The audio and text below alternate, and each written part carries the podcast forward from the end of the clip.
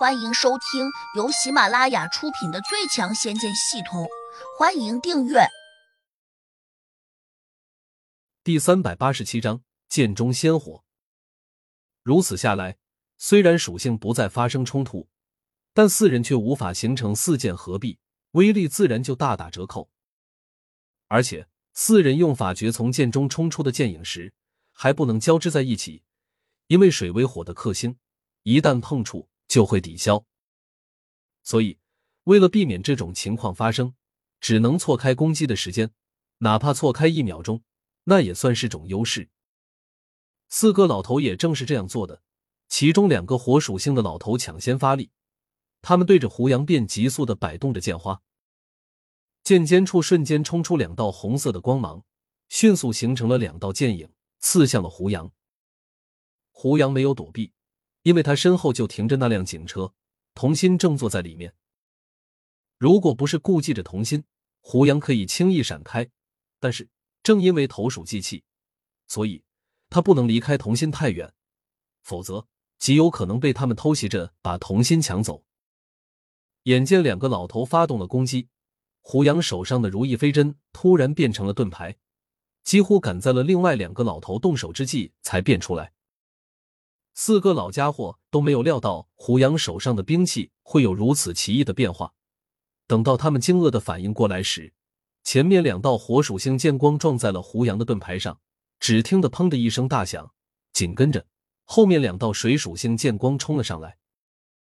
于是四道剑光瞬间碰在了一起，顷刻之间化成了器物。四个老家伙都有点不知所措，均在想：胡杨手中的兵器太多。可以随时召唤出来抵挡，他们当然没有去想，这其实是一件仙器变化出来的。就在他们迟疑之际，胡杨手上的盾牌突然又变成了一把排剑弓弩，接二连三的弩箭分别射向了四人。这四个老头有点惊慌，因为这个变化来的太快了，简直就是无差别的变换，这不合常理。其中一个老头忍不住叫了一声，但是他的话还没有说完，就被高速射过来的弩箭给打到了身前。他慌忙举剑去挡，砰砰砰，砰砰砰，那些弩箭十分奇特，被他们的长剑挡住时，一下就炸开了，一个个火花瞬间从箭头上爆开，令他们防不胜防，顿时炸到了他们的身上。四个老头均倒吸了口冷气。连忙伸手想把粘到身上的火花打灭，可是，一个异象突然出现了，那些粘在他们身上的火花也不知是怎么回事，竟像有生命一般，直接烧透他们的衣服，飞快的钻入了他们的身体。四个老头均大吃了一惊，同时又感到肌肤有股刺痛，均暗道不好，似乎中招了。果不其然，几乎在那一刹之后。他们体内就如同着了火一般，烫的无法形容。其中两个老头没有忍住，立刻发出了惨叫声，随之又跌向了地面，翻滚了起来。另外两个老头的功力稍高，且还是水属性的，他们反应也更快，赶紧盘腿坐下，迅速运功，想把钻到体内的火焰给扑灭。但是他们突然又发现，努力用法力凝化出来的寒气。竟然在接触到体内的火苗时，却一下就被烘干了。而且，不管他们怎么运功凝结寒冰水气，依旧无法把那朵奇特的小火苗给打灭。这是怎么回事？两个水属性的老头心里大骇，同时耳边又传来另外两个老头声嘶力竭的叫喊声，不禁慌极了。真人饶命！他二人反应倒是挺快。知道这当中必有蹊跷，慌忙冲胡杨跪下来，急切的叫道：“胡杨手一挥，他们体内的奇热好像一下就消失了。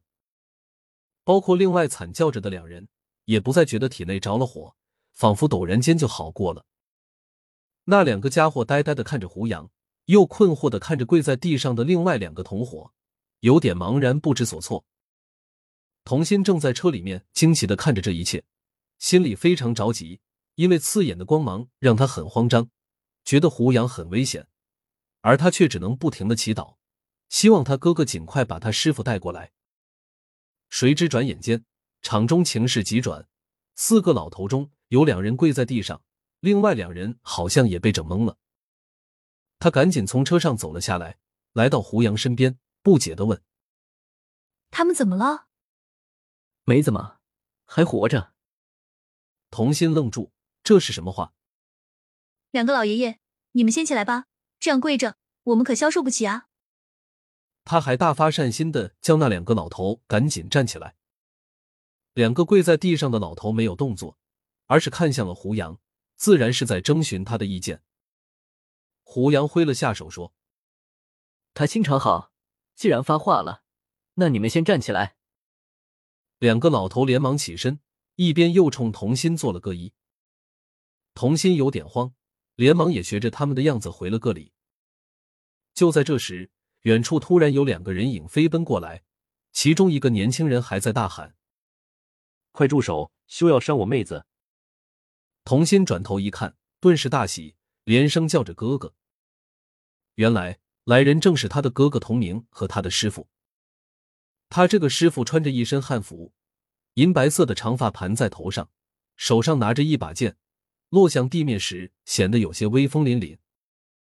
让人意外的是，他还没有落地，就已经把目光投向那四个老头了，同时还抱拳施了一礼，说：“四大仙翁，你们怎么在这里？”那四个被尊为仙翁的老头马上给他还礼，其中一人还大声喊道：“为山真人。”老朽这厢有礼了。原来他们之间互相认识。那四个老头以四个方位自居，分别叫东南西北四大仙翁。维山真人没有再说话，转头又用狐疑的目光看向了胡杨。然后他的目光有些诧异，因为他已经看出来了，胡杨是个六级的地灵。不过童明没有看出来，他不解的问童心：“他们谁欺负你？”